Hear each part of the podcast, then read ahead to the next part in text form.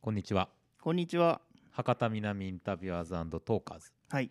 まあこの番組はあのー、こととば中川にね関わる人にインタビューをしたり、こととば中川界隈で行われるトークイベントとかの収録をしたりとかはい。まあそんなことやってる番組なんですけども、えー、こととば中川プランナーの森重ですこととば中川ディレクターの長野です。よろしくお願いしますよろしくお願いします。はいまあ今日はね特別編おう。まあこの配信自体は結構過去のもの見てもらうと、うんうん。3階あの博多南駅前ビル3階のシェアオフィスの入居者さんうんうんうんに対するインタビュー、仕事層の住人とかさ、うん。まあ、もっと遡れば結構僕がいろんな人にインタビューしてるやつとか、はいはいはいろいろ出てくるんですけど、はい今日はねあの我々がこの後全く喋らないやつですよ。いいですね。うん、いやいいのかどうかはちょっとよくわからないけどね あ。んまりないですよね。うん、うんそうだね。なんですけども、あのどういうはい。まあ企画というか特別編なのかということを長野さん教えてください。はい。今回はですね、えっ、と福岡女学院中学校2年生の皆さんの総合学習ですね。はいはいはい、こちらのえっ、と企画を放映放送させていただきたいんですけれど総も。合学習ありましたね。はい。長野さんの時もまだありましたよね。ありましたありました。総合的な学習の時間そうででしたねね。。はい。僕はあの始まった時なので、へえ、そっか。あのザゆとり世代なんですけども まっね。すぐ僕はいらゆとり最後の世代だったので。そうですか。はいはいはい。その総合的な学習はいの時間。はい。はいはい。どういう内容の企画なんですか？それは授業なんですか？今回はですね、うんえー女学院企業ミッション提案グランプリという企画でして、う。はい。えっと女学院中学校の皆さんうん。に対して、えっと我々えっと企業であったりとか、はいはいあのーまあ我々は企業というより、えっとここの駅前ビルだったりとかの、はいはいえっと管理運営をしているえっと人々なんですけど、うんうんうん我々からえっと我々の課題を。中学2年生の皆さんにうん解決していただこうと。なるほど。はい、その提案を、えっと、こういう問題を抱えているんですっていうことをうんお伝えして。それに対してこういう解決策はどうですかっていうことを、えっと、中学2年生から提案してもらうという、なかなか難しいことを難しいと思いますよ。言わなきゃいけないし、はい、えっ、ともらわなきゃいけないし、そうですね。まあ福岡女学院中学は福岡市の南区南区です位ね置する、うんうん。あの中学もそうだし、俺大学まであるじゃないですか。はい。で、あのすごく福岡でも有名な学校なわけですけども、うんうんうんまあいろんなあのこれまでの関わりの中からね、はいお声掛けいただいて。ありがたいですねあのそういう我々が課題を出すという非常に恐れ多いことをやらせていただいていると、はい、はいはいということですね。で我々は何の課題を出したんでしょ今回はですねう。はい。全く興味がない人もうん。聞けば SDGs について考えたくなるはい。ポッドキャストを中学生の目線で制作してくださいとはいいう課題を全く興味がない人、うん。えーっと SDGs ポッドキャスト 中学生の目線もう4つさめちゃもうてんこ盛りですね要素があるんですよ。うん。うん。でまああの結構あれですよね。授業の仕立て自体がそういう SDGs とかそういうものをある程度考えているものっていうのもあって、我々がじゃあ SDGs に向き合うとしたら何かっていうと、うん。なんか定義を学ぶっていうよりは、うん。いろんな角度から解釈していって、その情報を貯めていって、うん。その中でいろいろ考えていくっていう、はなんかこう五章大事に言葉を受け取ってさ、うんそれをこうよっしゃじゃあ SDGs に取り組もうじゃなくって、ちょっとこの視野を広げたり、はいはいはい。解像度を高めたりすることをやっていこうみたいなうん。意思があるんで、はいはいはいはい。まあこれにちょっと手を貸してほしいという、むそうですね。まさにそういうことですよね。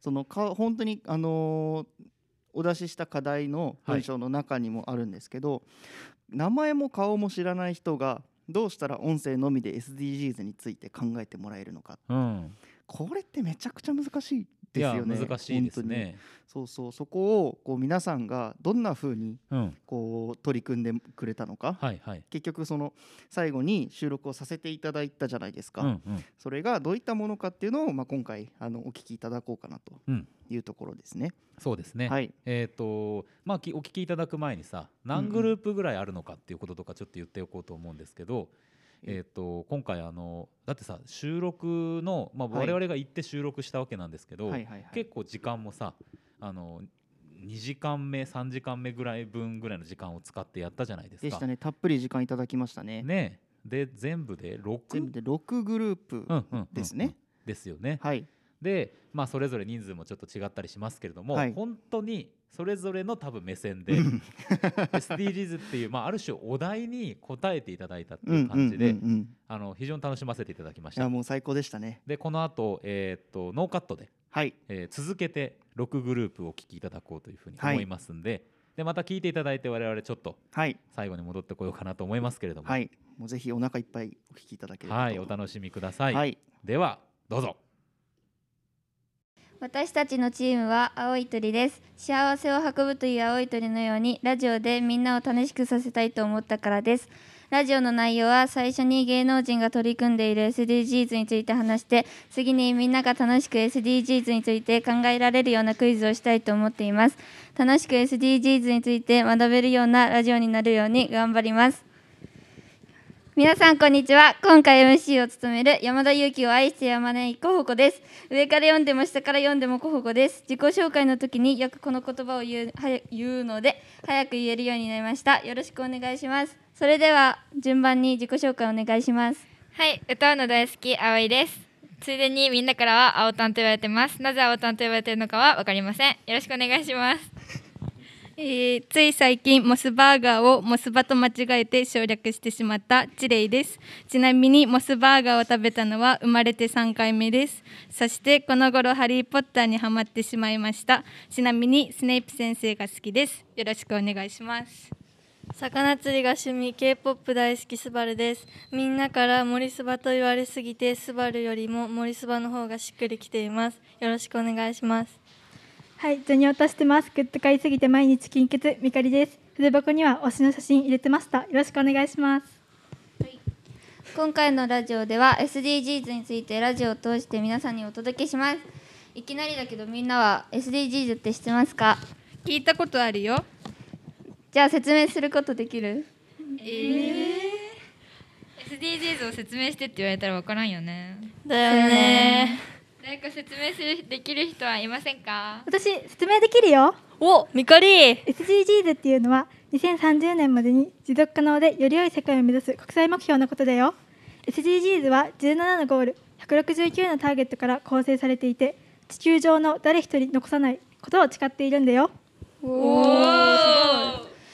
じゃあ今のコロナ禍だったら17の目標の3のすべての人に健康と福祉が身近かもしれないねかワクチンとか PCR 検査で医療の重要性が増えたよね。確かに。最近は、S、芸能人が SDGs に取り組んでいるのも話題になってるよね。そんなん聞いたことなかった。芸能人ってどんな人がいるの？わい知ってる。さかなクンが何かしてたよ。確か14海の豊かさを守ろうに特化した講演をしてたよいろんなテーマで意見を講演してたり魚の豊富な知識と経験に基づく楽しいトークを繰り広げてたよね。そうなんだ。なんかさかなクンに合った取り組みだね。ねえねえ聞いて聞いて。セクシーゾーンのマリウス・ヨウさんも取り組みをしていたよ。確かプラスチックゴミを減らすためにマイストローを考案してセクシーゾーンのライブグッズで販売してるんだよ。ファンのみんなは推しが考えたものって言われたらついつい買ってしまうから買ってる人も多いと思うよ。すごい小さなことでもたくさんの人が取り組んだら大きな力になるね。マリウスさんが考えたのはすごくいいと思う。そうだよね。他にも海外の有名人が取り組んだりしているのを聞いたことがあるよ。確かハーマヨニーじゃなくてイギリス出身の大物女優。エマ・ワトソンも SDGs の取り組みをしていたんだよ。エマ・ワトソンって「ハリー・ポッター」や「美女と野獣」などに出演しているあのエマ・ワトソン。そうあのえあの「ハリー・ポッター」や「美女と野獣」などに出演していたエマ・ワトソン。いやー「ハリー・ポッター」本当にすごいよね。最近初めて映画を見たんだけど本当に面白いんだよ。いい？レビオーサ。あなたのはレビオーサ。なんちゃって。それで SDGs の話はどこに行ったの？あごめんごめん。ちょっとやってみたかったんだよ。じゃあ心を入れ替えて。エマ・ワトソンはこんな取り組みをしているんだそれはサステナブルファッション。サステナブルファッション？何それ？ファッションに関係があるの？そうサステナブルファッションっていうのは持続可能な社会の実現のためにファッションという切り口で取り組むことだよ。へえ企業側は環境に配慮した衣服を遺産生産するようにしている しているんだ。エマ・ワトソンはその取り組みを積極的に支持しているんだよ2010年にはサステナブルファッションを細かく紹介するインスタグラムも開設したんだ。そんなに前から取り組みしてたの？すごいね。私も後でサステナブルファッションのインスタをチェックしてみるよ。ラジオを聞いているみんなもぜひ調べてみてね。どう？SDGs のことを少し分かってくれたかな？うーんまだよくわかんないよ。もっと SDGs についての基礎が知りたいな。ラジオを聞いているみんなと楽しめるような何かをそれじゃあラジオを聞いているみんなと一緒に SDGs をもっと知るためのクイズをするのは？いいね！けど何も準備してないよ。それなどうする？ピロピロピはっはっはこの森スバ様に任せなさい。実はこんなことがあろうかとミカリといくつかを問題を作ってたんだねえ。ンおー。じゃあここからはミカリとマリスバにバトンタッチ。はいパス。ヘイここからバトンを渡されたミカリとあミカリと。森スバです。今からみんなに SDGs についてのクイズを出していくよ。三択形式で問題を出すからみんなも一緒に問題の答えを考えてみてね全問正解した人には森スバから愛のこもったハートをプレゼントするよ。なんちゃって。面白い。まあブリスバはさておき早速始めるよ。まずは簡単な問題から。だんだん難しくなるよ。第1問 SDG SDGs どこでできたでしょうか？A ニューヨーク国連本部。B スイス国連本部。C パリ国連本部私はパリ全部だと思うな全部で。C C C C 私は世界の中心のニューヨークだと思うな。答えは A のニューヨーク国連本部でした。おすげえ。やったー。どう？簡単だったかな？ラジオを聞いてるみんなはどうだったかな？うんうんなるほどね。確かに簡単だったよね。何してると？あーラジオを聞いてる人との気持ちと会話してたんだ。え何それ？えそんなことできるの？いやできません そんなに簡単に信じちゃいけないよ。あなたはすぐ何でも信じるからいつか誘拐されそうで怖い。いい。簡単に信じちゃいけないよ。世の中には怖い人がたくさんいるから。わかりました。以後気をつけます。大楠先生。分かったならよしなんか SDGs の話じゃなくて防犯教室みたいになっちゃったね。そうやだなねまあ SDGs の話に戻りましょうか。まだ時間があるみたいだしもう少しクイズを続けようか。そうだね次の問題はみんなが一度は聞いたことのある有名人などの問題にしよっか。おお面白そう。じゃあまずはあの国民的人気キャラクターから。第2問。ダラン。SDGs の本を出している国民的キャラクターがいます。それは誰でしょう？A クレヨンしんちゃん。B アンパンマン。C ドラえもん。これはドラえもんでしょ。国民的って言ったら B ねえー、でもクレヨンしんちゃんも面白そうじゃない？うんうん。え？答えは？A のクレヨンしんちゃんでした。第3問。TBS の SDGs ウィークキャンペーン大使に就任している女優は誰でしょう？A 広瀬すずさん。B 木村佳乃さん。C 上白石萌音さん。A で。広瀬すずさん、あー確かに。確かに。うん。え？うん。答えは B の木村佳乃さんでした。どうだった、今回はとても難しかったでしょ？確かに今回の問題は難しかったね。何か驚いた問題はあった？私はあの国民的キャラクターのクレヨンしんちゃんが本を出してたことにびっくりした。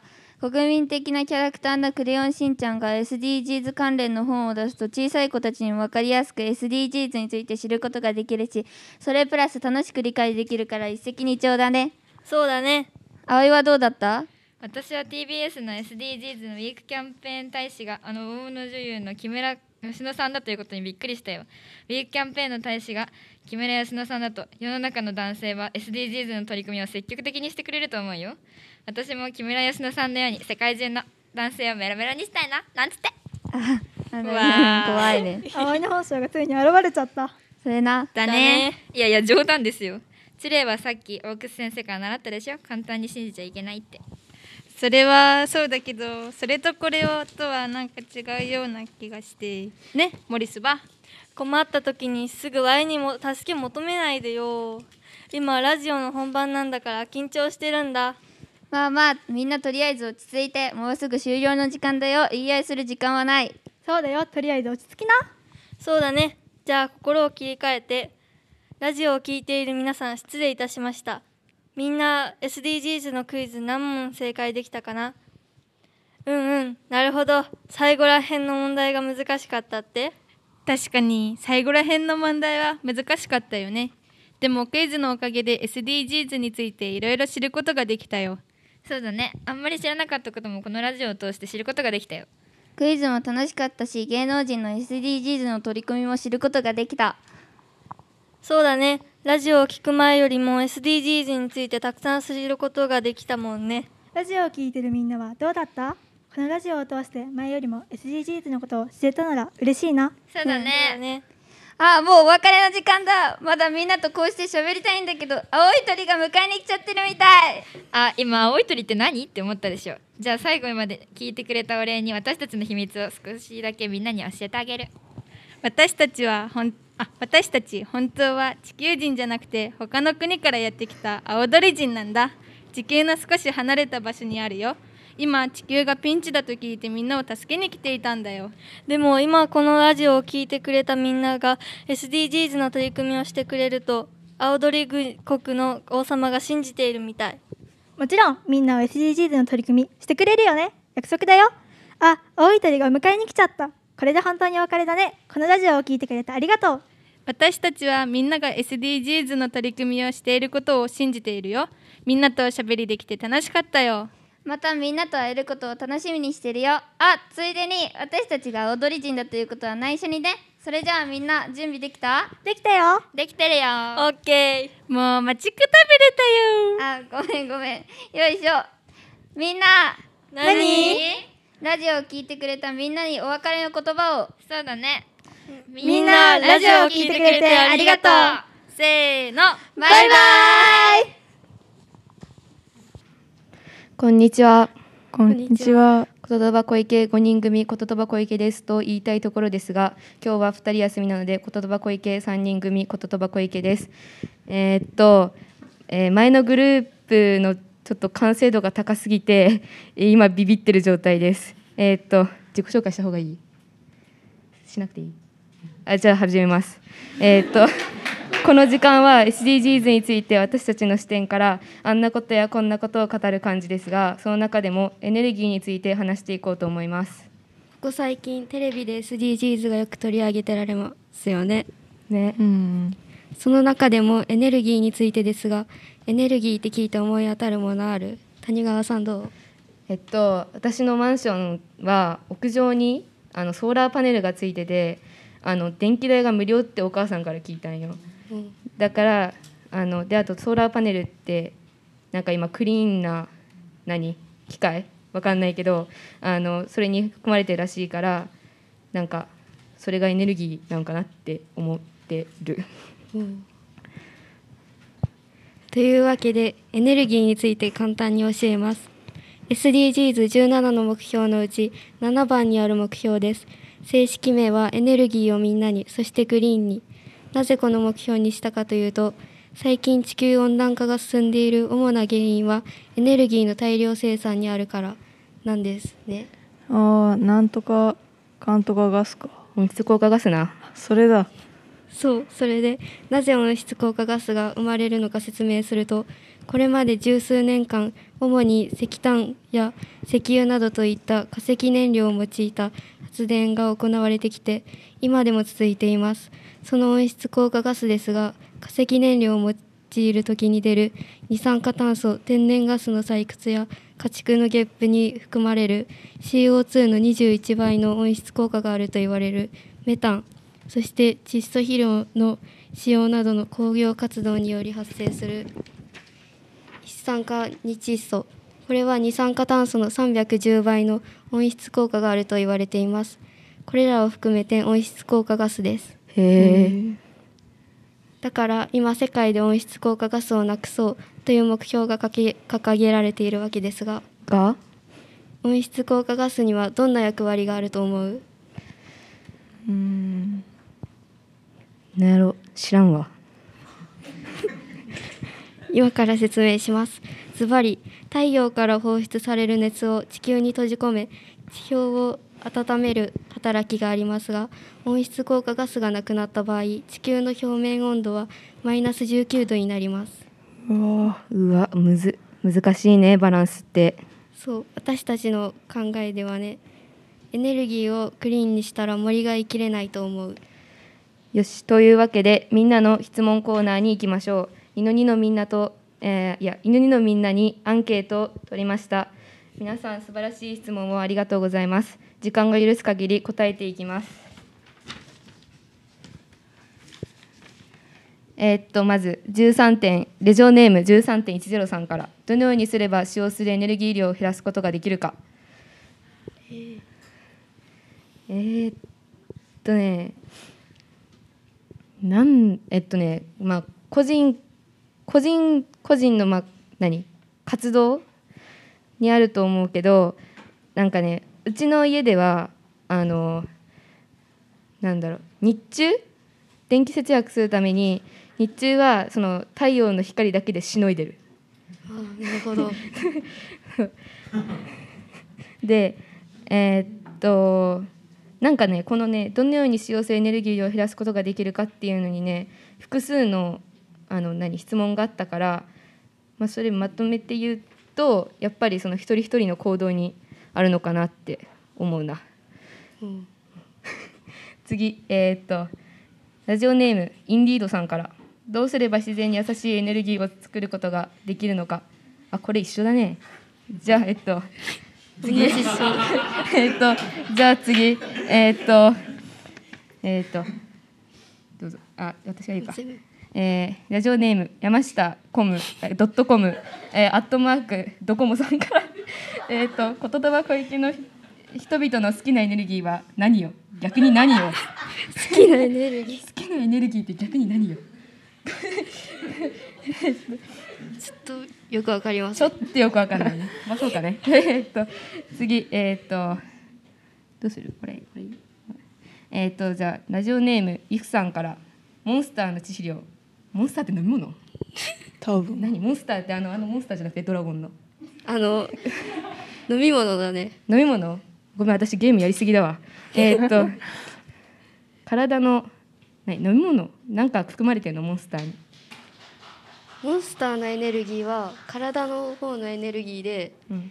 SDGs は環境の方のエネルギーだね。あ関係ないね。関係ないね。関係ないね。よし。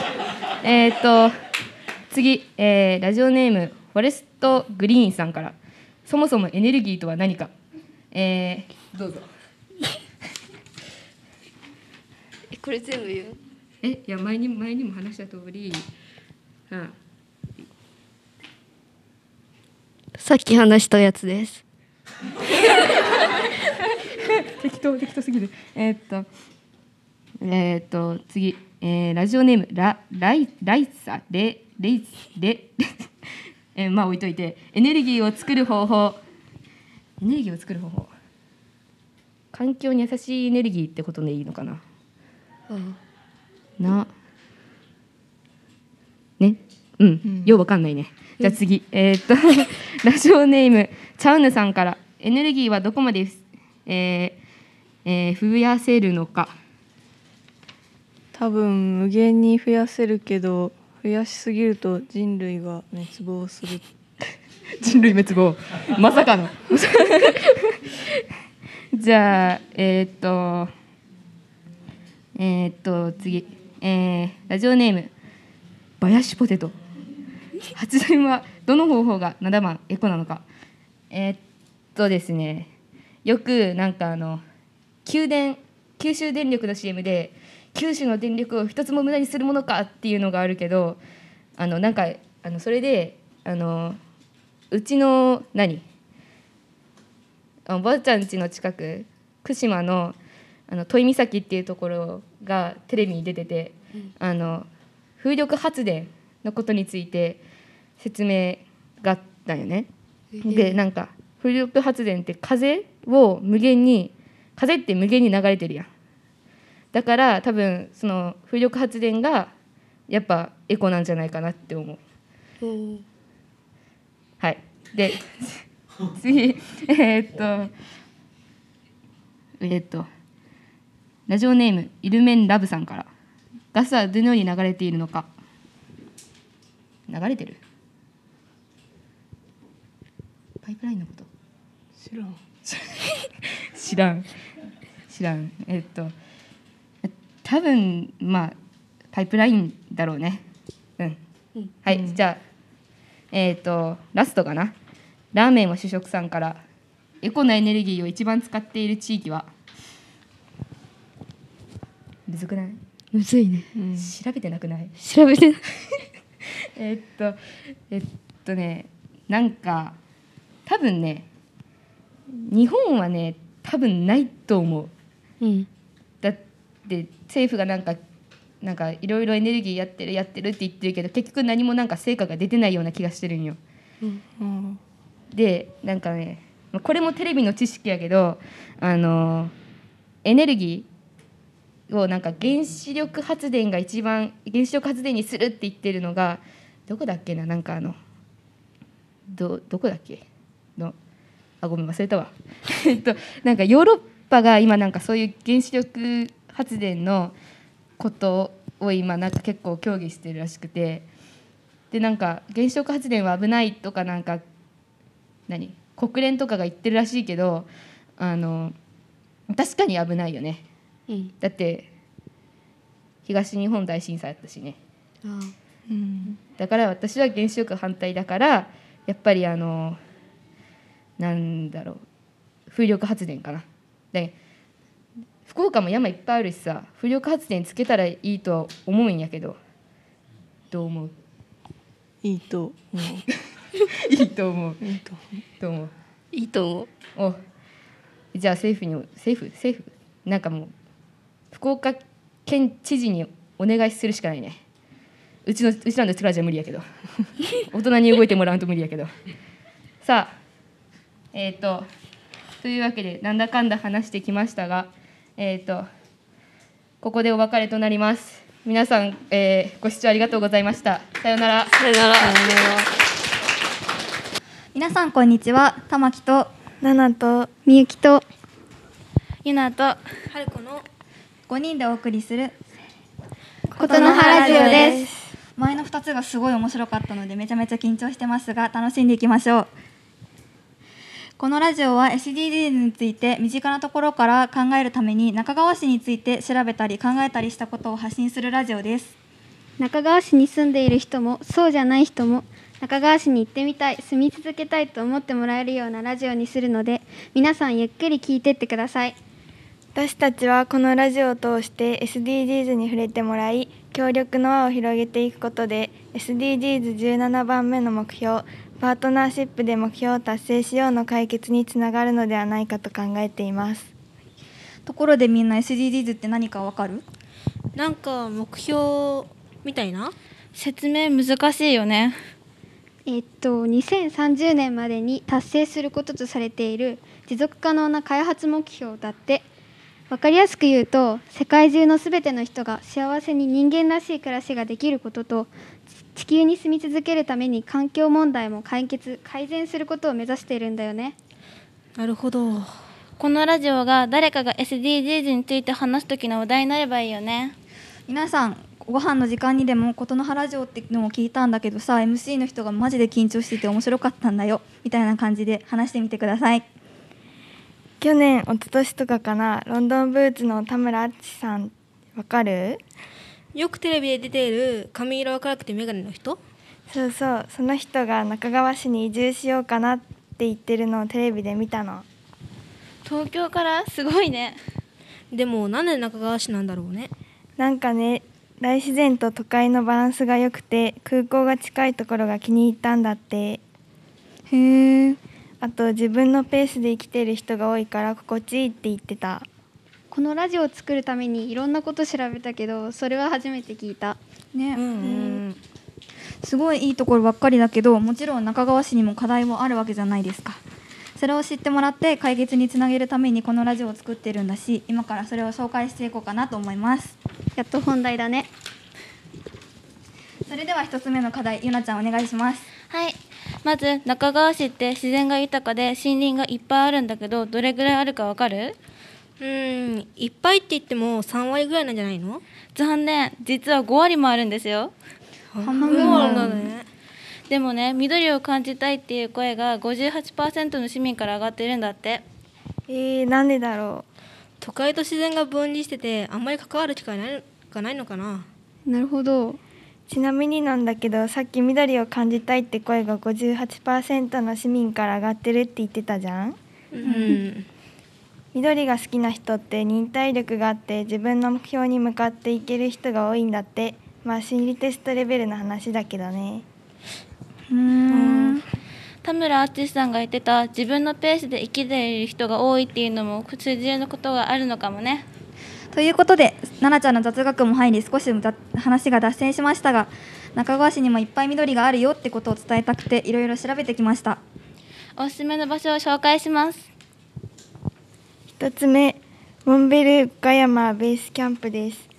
周りは山に囲まれていて自然も感じられるけど施設は綺麗で設備も整っているので家族連れの方におすすめです。キャンプ初心者の方とかもいいかもね。そうだね。有名なところで桃地浜ストアでも紹介されてたんだって。2つ目こちらも有名なグリーンピア中川です。ここもキャンプとかもできるみたいなんだけど人気なのがプールで大きいスライダーとかがあります。夏に行きたいね。じゃあ3つ目に中之島公園です。あそこなら行ったことあるよ。そうなどんなとこだった？えっとね遊びに来てる人が多くて水がきるきれいだった。へえ中之島公園は水がきれいなことに加えてホタルがいることでも有名なんだって。ホタルって水がきれいなところに集まるもんね。夏になったら行きたいねね。うんうん。昼は川で遊べるし夜はホタルが見れるから一日中楽しめるね。中之島公園にはカワセミの里っていうアイスキャンディーとかいろいろ売ってる直売所があるよ。もっと行きたくなったね。今までで今までは遊びながらが自然と触れ触れ合うことができる場所を紹介してきたけど今度は日本遺産にも設定されたおすすめスポットを紹介していきます。はい、はいこれなんて読むと思う？布が裂けるの裂けるっていう字に田んぼの田に溝？裂けた溝？違うよ。これは作田のうなでって言います。読めないよ。桜のうなでって何なの？作田の。作田のうなでは日本最古の農業用水路です。日本最古？すごいね。日本書紀には人が田んぼを作るために水を引いてくるときに大きな岩が道を塞いでいました剣や桑にもびくともしなかったので人々は困って座り込んでしまいました。すると竹之内すすくねという人がやってきて道を通すよう神に祈りを捧げたところ岩に大きな雷が落ちて岩が裂け道が通れるようになったので人々は用水路を作ることができたと言われています。とか書いてあったよ。だから坂田田んぼに溝って書いて坂坂田のなゆって言うんだね。なるほど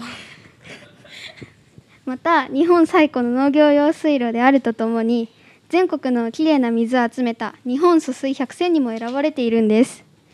えー中川市役所の文化振興課文化財担当の岩道さんにインタビューしたところ作田のうなでを伝え守っていくために展示会や講演会を行ったり作田のうなでに関する冊子を作ったりしているそうです。それに作田のうなでの近隣住民や農家の方々が掃除をしてたりしているそうですグリーンピアのスライダーや中之島公園そして作田のうなでといい中川には水資源があるね。うんうん。それにはダムが関係しているのかな。うん。そもそもダムって何してるかわかる？大きく3つに分けられるんだけどそのうちの1つでもいいから分かる人。はい。じゃあみゆきちゃん。えっと田んぼや畑などに水を送り届けたりみんなが生活するための水を用意したりすることそれを漢字2文字で。利水。お正解。優等生かよ。他にも川の流水を調整したりする治水や水力発電とかもあるよね。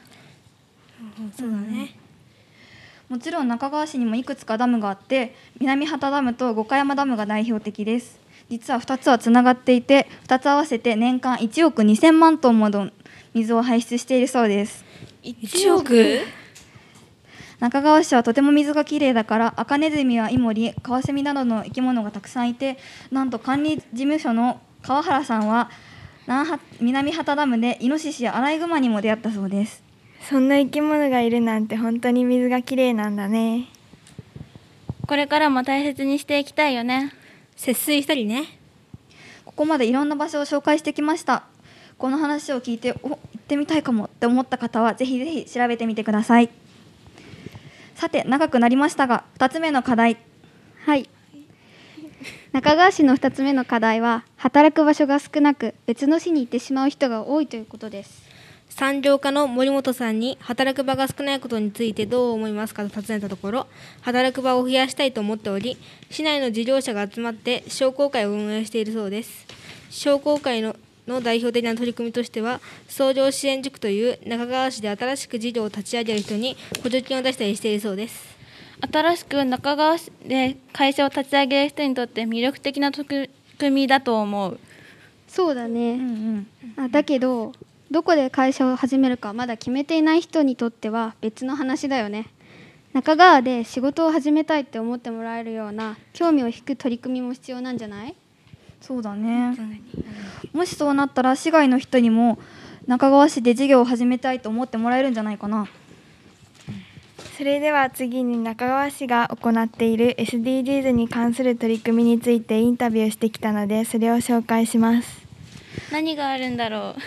まずは1つ目。SDGs2 番の目標「飢餓をゼロに」についてかん中川市環境課の奥永さんにお話を聞いたところ食品ロスを減らすために出されたゴミの中にまだ食べられるものはどれくらいあるかを測定したりしているそうです。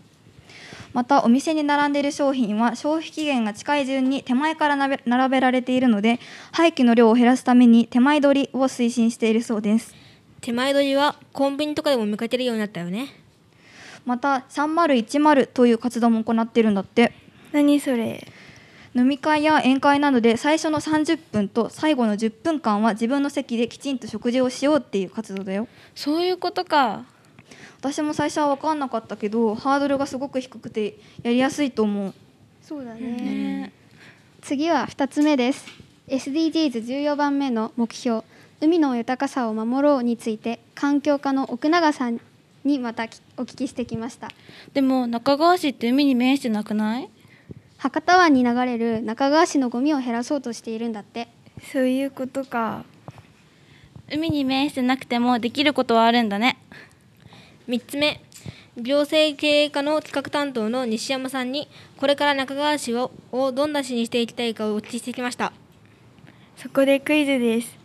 中川市には中川市総合計画という計画がありますその中で将来どんな市にしたいかを〇〇で暮らせる自然都市中川というものがあります。〇〇は何でしょう？はい。はい玉木ちゃん。うん、みんな仲良しで暮らせる自然都市中川。はい残念。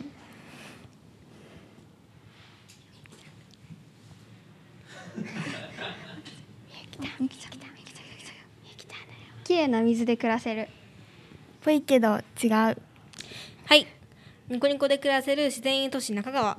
惜しい。みんな当たらないじゃん。みんな当たらないので答えを聞いてみましょう。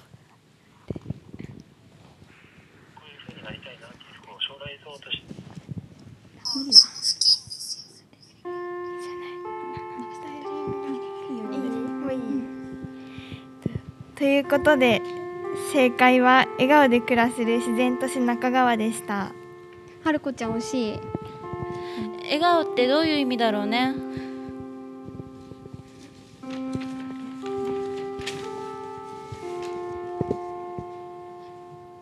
と行政経営課の西山さんによるとこのスローガンは市民にどんな中川市にしたいかについてアンケートを取った上で作ったものだそうです。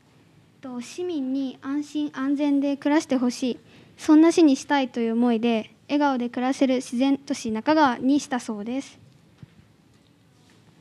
中川市は市民に寄り添ってるんだね。近い将来実現するといいね。このラジオが少しでも貢献できるといいね。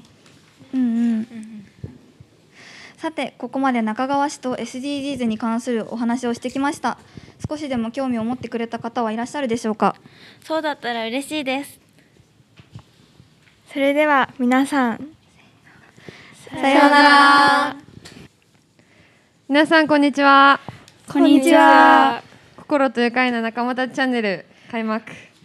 はいちょっと緊張度マックスなんですけどはいえっとこの番組では言葉女学院のメンバーが SDGs について自由に面白おかしく語っていきたいと思います。ではまずメンバー紹介からいきましょう。柴田アンタッチャブルの柴田じゃないよって言えって言われました。柴田です。はい、ちなみにこの人下の名前が心って言います。ちょっと覚えておいてください。じゃあ次は心。心です。最近ライブに落選して死にそうなぐらいです。はい、えっと、うちの班は心が同姓同ああ同名でお二人いるので、はい、えっと、区別するために一人は名字、一人は下の名前でいきたいと思います。じゃあ次、マイカ。こんにちは、マイカです。私は動物が大好きで、アレルギーなのにハムスターを飼っています。周りからは真面目って言われるのに、家族からはなぜか天然って言われます。よろしくお願いします。はい、家族はあながち間違ってないと思います。あの笑いのポイントがよくわからなくて急に笑い出すのでちょっと要注意人物です。はい、ではえっと私はえっとちーって言います。えっとも本名が千尋っていうので、まえっと、短くしてちーって呼ばれてます。よくあの優等生風だよねって言われるのでちょっと腹立ってます。はい。では始めていきましょう。イエーイ。はい、じゃあ今日の大きなトークテーマは SDGs の5番の、えっと、ジェンダー平等を実現しようっていうところに、えっと、重みを置いてやっていこうと思うんだけどじゃあ準備はいいですか？オッケー。テンション低くはい。じゃあまず心ななんか周りとか自分の身に起こったことでジェンダー問題についてなんかうわーこれって思ったこととかってある？えー、え難しくない？うんだよね。ジェンダー問題って LGBTQ の方々の話だけじゃないと思うんだよね。私たちの周りにある男女差別とか性別の違いから個性の決めつけとかそう考えてみたら何かないかな？てか LGBTQ って何？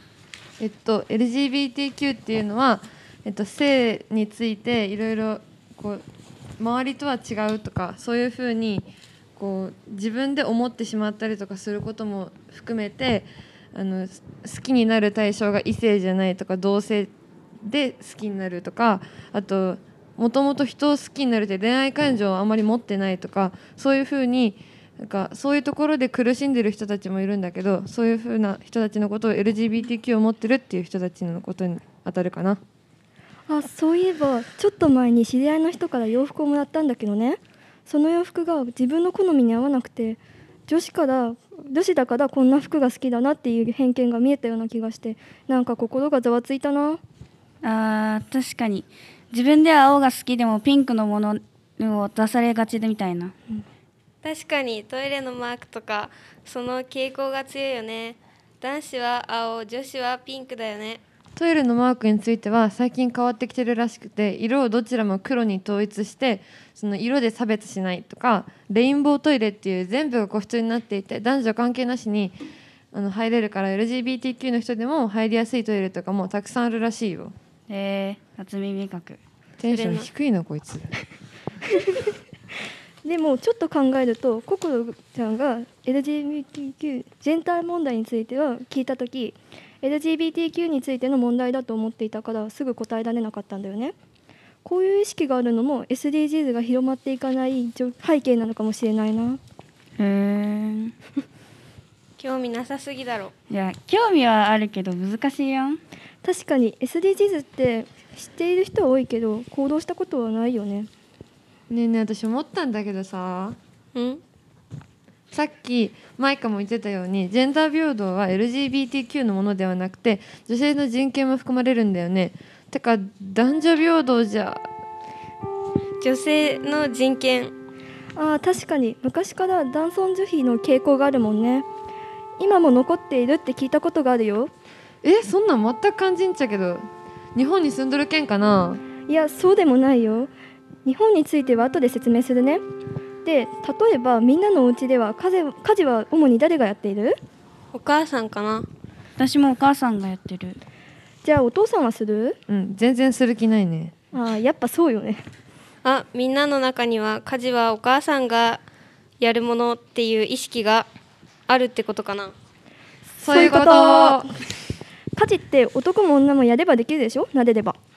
確かに言われてみればそれにさみんなみんなは調理実習とかやっててわかると思うんだけど意外と大変だよね。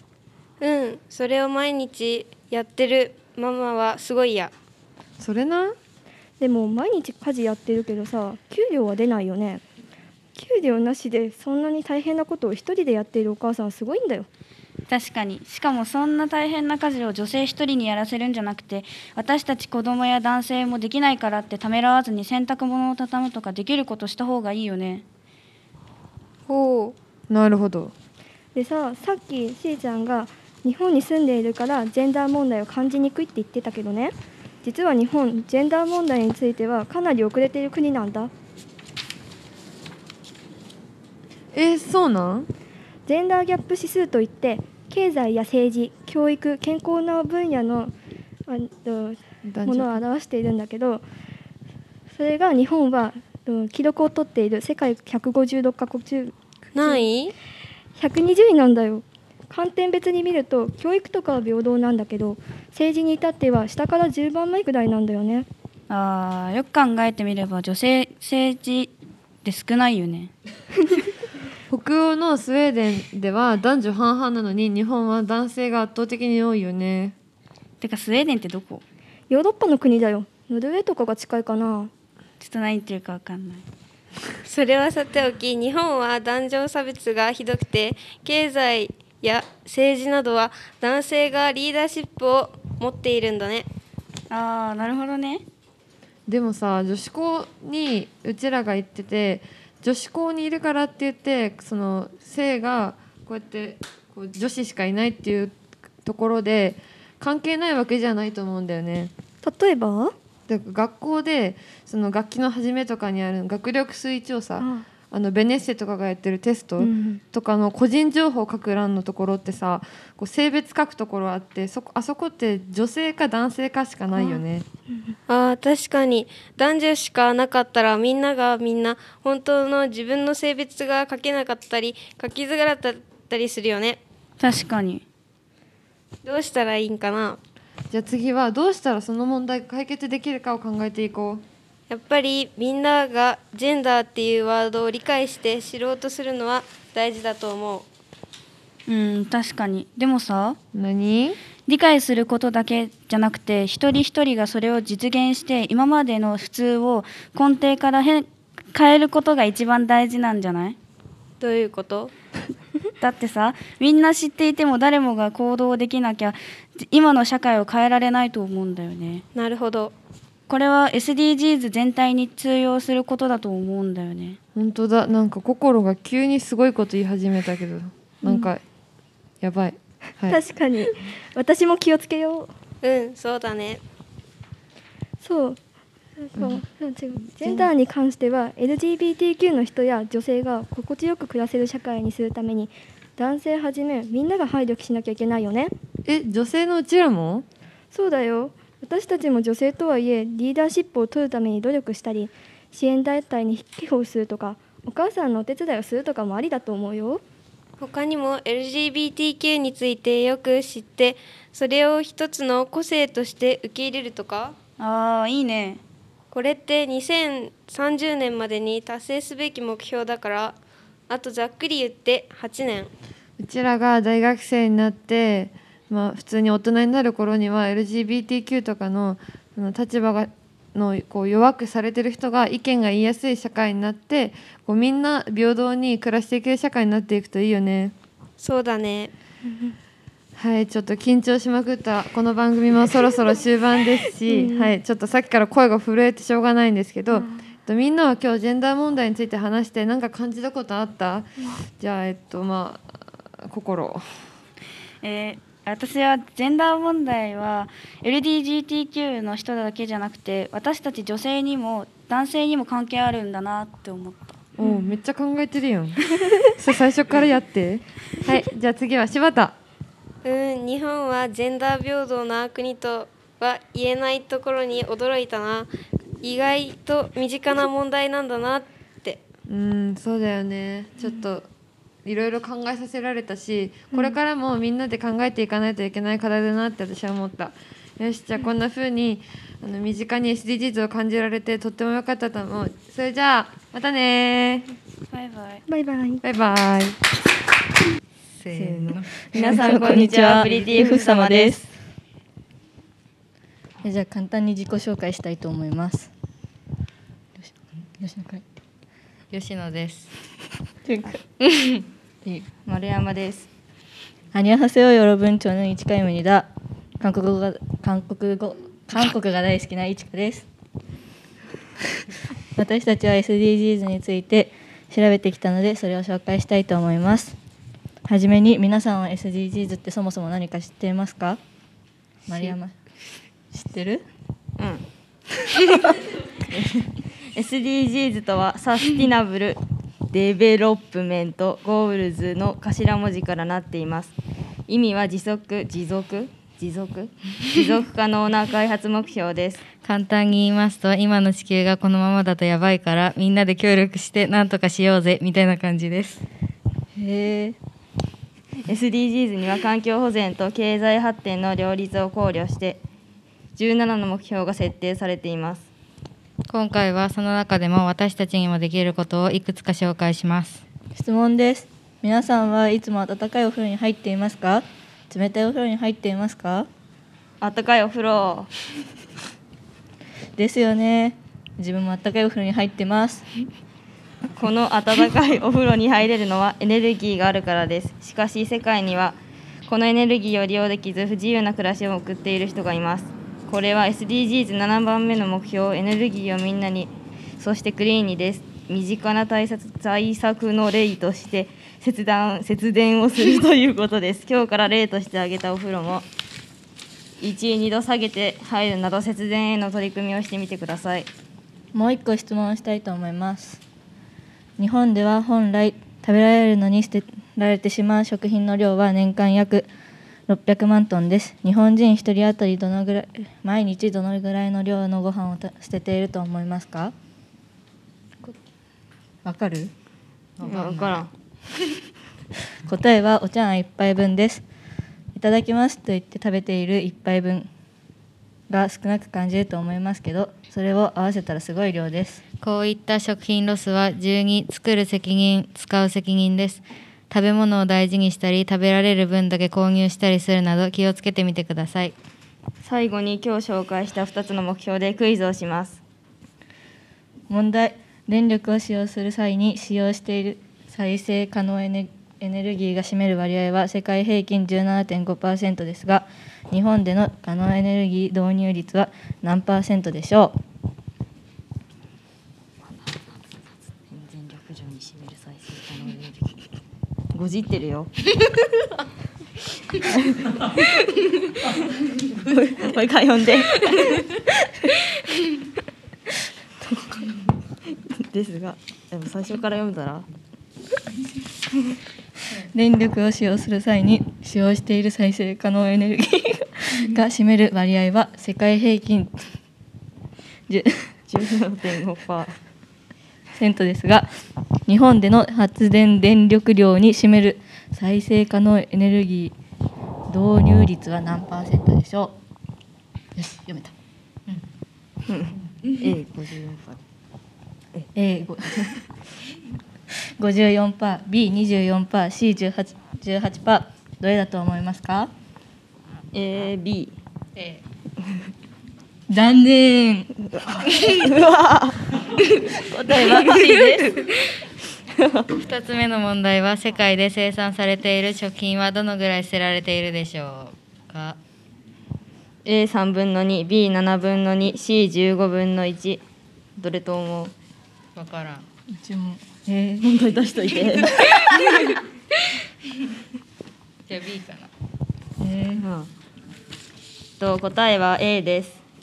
えー SDGs の17個の目標のうち2個を紹介しました。まだたくさんあるので気になった人は調べてみてください。今回はここら辺で終わりたいと思います。バイバイ。バイバイ。バイバイ。遅刻遅刻。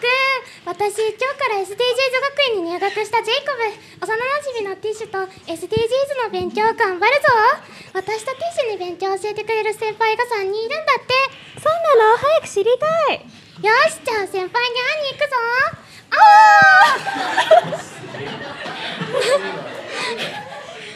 ああ、あなたたちが新入生のジェイコブちゃんとティッシュちゃん？はい。良い返事ね。じゃあ早速先輩の3人を紹介するね。明るいボイスの子はほのちゃん。毎日クールで前向きな子だよ。よろしくお願いします。クールで真面目ボイスの子はあか姉ちゃん。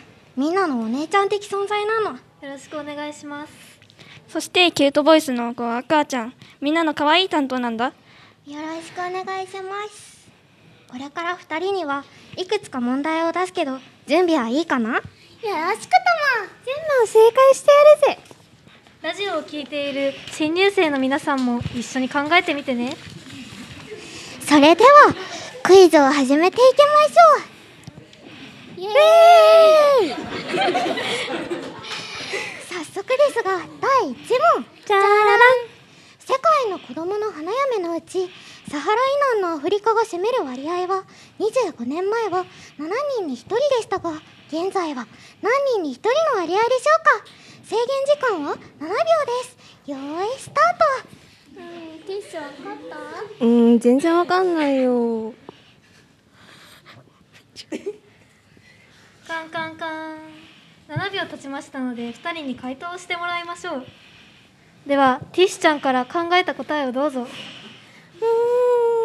10人に1人かな。ジェイコブちゃんどうぞ。えー、と私は今よりあ昔より人口が少なくなったと思うので5人に1人だと思います。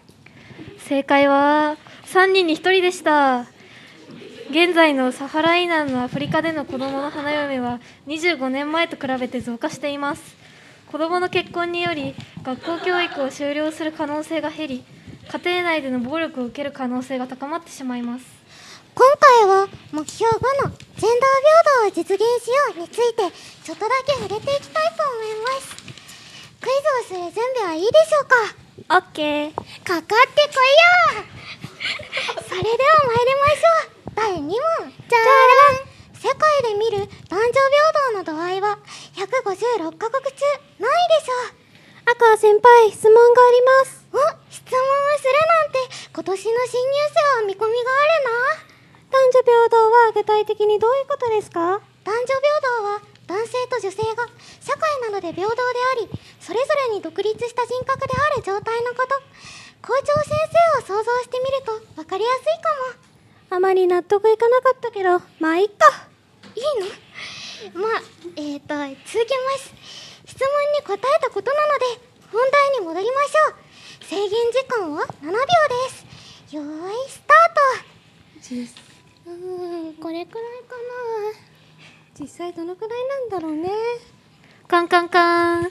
7秒経ちましたのでまた2人に回答してもらいましょう。ではまたティッシュちゃんから考えた答えをどうぞうーん。50位くらいかな。ジェイコブちゃんもどうぞ。私は日本は意外と男女平等ができてると思うので1位だと思います。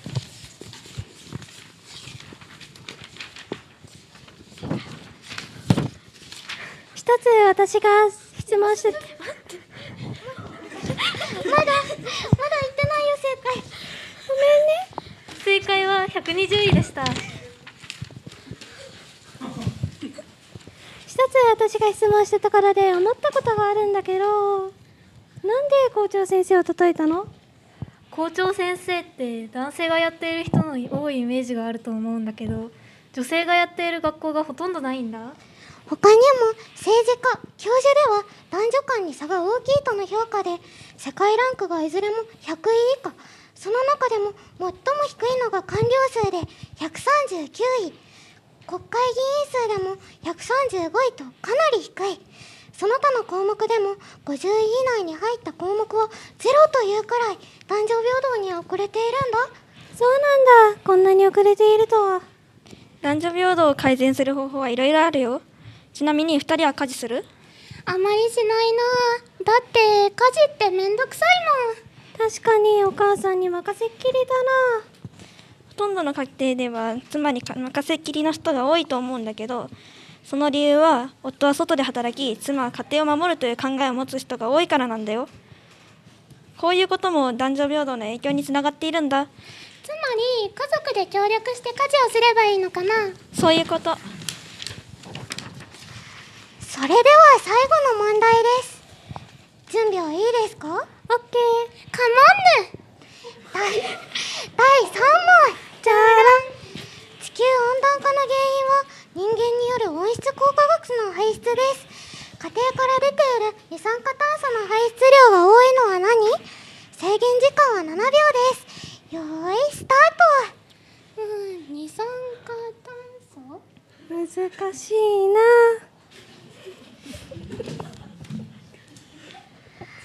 カンカンカンカンカン。7秒経ちましたのでまた2人に回答してもらいましょう。ではティッシュちゃんから。うー。ん毎日つけている照明かな。それではジェイコビちゃん私はフライパンは灰でできていると思うので灰が燃えてガスになって二酸化炭素が出ていると思います。えっとねちょっとおかしいところがあるんだけどフライパンはねちょっと灰ではできてないと思うんだ。そそっか。はいちょっとねあのお家に帰ってから確認してもらって、えー正解は照明と家電製品でした。えっとちなみにですねあのね。ジェあのティッシュちゃん正解でしてねちょっと予想外すぎてね。びっくりしていますけれどもそのまま続けます。はい、ちなみにこれは目標13の気気候変動に具体的な対策をの SDGs なのに関わっているよ。2人に質問です。今夜電気つけっぱなしで寝てない？逆に電気つけっぱなしで寝ている人っているの？うん、そうしない家庭も多いけど例えば豆電気をつけて寝る家庭とかテレビをつけて寝る家庭とか人によって違うんだけどできれば電気のタイマー機能とかを活用してみるといいと思うよ。一晩中電気をつけてると電気代がやばいことになるよ。いいそれは嫌だ。親に怒られちゃうよ。もう一つ質問するね。外出するとき電気つけっぱなしにしてない？あー外出するときたまにつけっぱなしにしてるかも。消すのってうっかり忘れちゃうんだよね。あるあるだよね。だけど外出するときちゃんと消してもらわないと。なんで？CO2 を削減しないといけないから。そっか。じゃあこれからはしっかり確認する。それでは最後に質問。ヘアアイロンやドライヤーのコンセントは毎回抜いてますか？よくあるね。学校行く前めんどくさいからコンセント抜かないで学校へ行くよ。ジェイコブ抜いてないの。ちゃんと抜きなさい。刺したままにして何が悪いの？電源ついてないんだよ。抜くだけでもだいぶ CO2 が削減するんだよ。というか普通に火事になるかもしれないからコンセント抜かないとダメだよ。はーい。実は電子レンジをしている時に火事を起こしそうになったんだこれから気をつけようね。えちょっと待って。火事を起こしちゃうとまた二酸化炭素が増えちゃうじゃん。確かにそうかもしれないね。じゃあ気をつけよう。うんコンセント周りは気をつけるよ。はい今聞いたみたいに意外と身近なことで CO2 が削減します。節約にもつながるので浮いたお金で好きなこともできちゃうかもしれませんねこんなに楽しかった時間ももう終わりに近づいてきました。ジェイコムちゃんティッシュちゃん SDGs について少し分かってくれた？うんクイズも楽しかったし SDGs について学べた気がする。確かにめっちゃ楽しかった。よし今日学んだ目標だけでなく他の目標にも挑戦してみようね。そうだね。他にもたくさん目標があるしいろいろ調べて SDGs 達成を、ま、応援しよう。うん花先輩あかねえ先輩アクア先輩ありがとうございました。ラジオを聞いている新入生の皆さん SDGs について少しでも知ることができましたか？これから少しでも SDGs に協力し合い2030年の目標に向かってお互い頑張りましょう。今日の授業はここまで。それでは以上こととばいソリューションでした。バイバイ。はいということでお聞きいただきました6グループ。はい。まああのポッドキャストというのはですね、うんうん。いわゆる音声コンテンツの一種でございましてまあ一人や何人かで音声を収録してそれを誰かへ届けると。はい。でもさそのこの誰かへ届けるっていうところがうん。すごく、あの面白いところで、うんうんうん。誰に届くか分かんないんですよ。いやそうですよね。確かに。でもみんなに届くわけじゃないんですよ。うんうんうんやっぱり検索をしたりとか、なんかこう聞こうと思ったりした人っていうところがあって、うんうん。何かしらどこかに共通点があるかもしれない誰か。でもそれがどんな共通点かわからない誰かに対して喋るうんうん。そうですね。確かにことなんですよ。ってなった時にこれ聞いてもらって分かったと思いますけど、はい。語りかけた方がいいのか、はいはいはい。もう無視して自分たちで喋った方がいいのかこれにも正解はないんですよ。うん。どっちもありましたもんね。どっちのパターンもあってうん。どっちもなんかしっかりバシンと突き抜けて、うんねなんかもう本当にこれは好きなことやったなみたいなうん。ところもそれはそれでねめちゃめちゃ良かったし。あのめちゃくちゃ勉強になったのはやっぱ、なんていうかなこのワールドそれぞれのグループのワールドをうんうんうんうん。本当に今言ったみたいに突き抜けてもうやりきるっていう、うんうんこれによって見えてくる視点は本当確かにあるなと思って、うんそうですね。ロールプレイじゃないですか。はいはいはい。この役割でちょっと考えてみたらこういうことが見えてきましたうんみたいなことだから、それをさそのそんな我々みたいなこうは言い方ではなくって、うんうんうん。本当にこう生みの苦しみの中ではい。パンって出来上がっているもので聞けるっていうのはめちゃくちゃ勉強になったしそういうこう熱量をやっぱ忘れてはいけないなっていうのを、うんうんうんうんまあ皆さん聞いてる方にもねそうですね。なんか伝わってればいいなと思ったりはしますけど。そうそう。確かにその自分がラジオで喋る。うんん。だけど、自分じゃないじゃないですかそこにいるのは。いやそうなんですよ。役に入って、うん。その役でちゃんと考える、はい。その役のこう喋り方を演じて考えてみるうん。みたいなのって、うん。なかなかやっぱできる機会もうん。ね、あるわけじゃないし、うん。それはすごくこう我々はなんか勉強になったなとうん思いますよね。そしてすごく大事なことじゃないですか、うんうんうん。私というのはこういう人間ですっていうの一つしかなかったら、うん。対立した人とはずっと対立し続けるしかないし、はいはいはいはいはい。そのなんか振り上げた拳を下ろせないみたいなね話とかにもなってくるわけじゃないですか。はいでそれって全然何の分野に関しても決して持続的ではない。っていうことはやっぱ自分の中にもいろんな可能性を持っておいて、うんそれをいろんなとこでこう出していく。どのキャラそこで自分が演じるかとか、どのキャラ出すかですもんね。でそれも全部さ日頃の自分が生きている、うん。まあ、テレビを見たり SNS を見たり本を読んだり映画を見たり、うんうんうん。そういうものがこう少しずつ蓄積してできていったものじゃないですか。うん、なんか好きなことに触れることでうん。それがやっぱ生まれたりとか、逆になんかあまり好きじゃないなと思うものから生まれることもありますしね。そうですよね、うんうんうん。だからポッドキャストって誰が喋ってもその人の喋りにちゃんとなるんですよ。あー今のはすごい刺さりましたねでも。そうですか、はい であのそれが一つじゃない、はい。この時はこんな喋り方をする、うんうん。この時はこんな喋り方をするっていうのがバラバラだったとしても、うん。そのそれぞれがもう本当にその人にしかないものになるっていうかね。うん。やっぱね同じこと喋ろうと思っても同じようには喋れないから。そう。だしなんか誰が喋ってるか、うん。まあ音だけ聞いても、うん。誰誰が喋ってるかそんなに大事じゃなかったりするじゃないですか。そうなんですよ。そうそう。そこって結構不思議なことですよね、でもやってる側はその喋ることによって達成感があったりとかするっていうところもすごく面白いところだし、うん、今回もさグループでちょっとお休みになっちゃって来れない人がいたとはいかありましたよね、うん。また来たら多分その喋ってた人たちの雰囲気はまた変わったはずなんうんですよ。番組の内容もね、うん。ガラッと変わったかもしれないですもんね、結構今回さ台本をしっかり作ってくださって、うんうん。それにのっとってやるって感じだったけど、はいでもさやっぱり完全に想像ど通りだったかっていうと今聞いていただいて、うん。あこんな風に聞こえるんだって、うんうんうんうん。ご本人たちも思ったと思うんですよね、うん。だからやっぱそこの楽しさっていうものをやっぱ僕らももっと追求していきたいしもしよかったらうん。これを機にねどんどんこう喋っていってほしいなって気もするんですよ。うん、なんかうん。やっぱ聞いてもらうことって大事ですよね、うんなんかこういうところに出して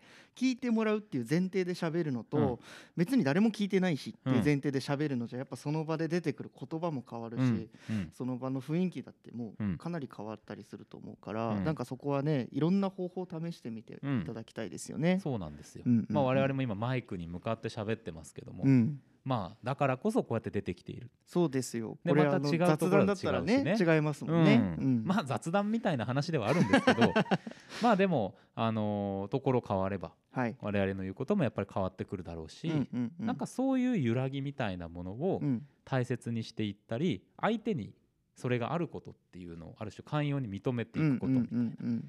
そんなのも全部含めてなんか体験としてあそうですね。のー一緒に学べた場ならいいんじゃないかはいっていうところですよね。はい。まあ他のクラスとかもねあのいろんな別の課題別の企業さんの課題をやったりとか、旅行会社さんとか、ね。それこそあのハウスメーカーさんとか、ね。あの食品系の会社さんとか、いろんな課題がありましたね。そうですね、うんうん。ありましたけれどもまああの決して我々はなんかプレゼンテーションっていう感じを求めたっていうことではないですが、うんうんうん。なんとなくでも楽しんでくださってたのかなっていう気もしますし。そうですね。うん。うん。なんかゆくゆくどこかでふと思い出して、はいまあ、思い出さなくても何か血肉の一つになってればいいなっていう、うんうんうんそんな思いで、はいあのーやってきましたけどもう見守るとかじゃなくて本当に、あの勉強させていただきました。もう本当にそうですね。それに尽きるこちらが、うんうんところでございます。まあということでまた、はい、なんかこういう機会があればやっていきたいですね。はい、ぜひ。はい。福岡女学院中学2年生2年生皆さん、はい、ありがとうございました。ありがとうございました。はい。では博多南インタビュアーザントーカーズ今回はここまでです。はい。さよなら。さよなら。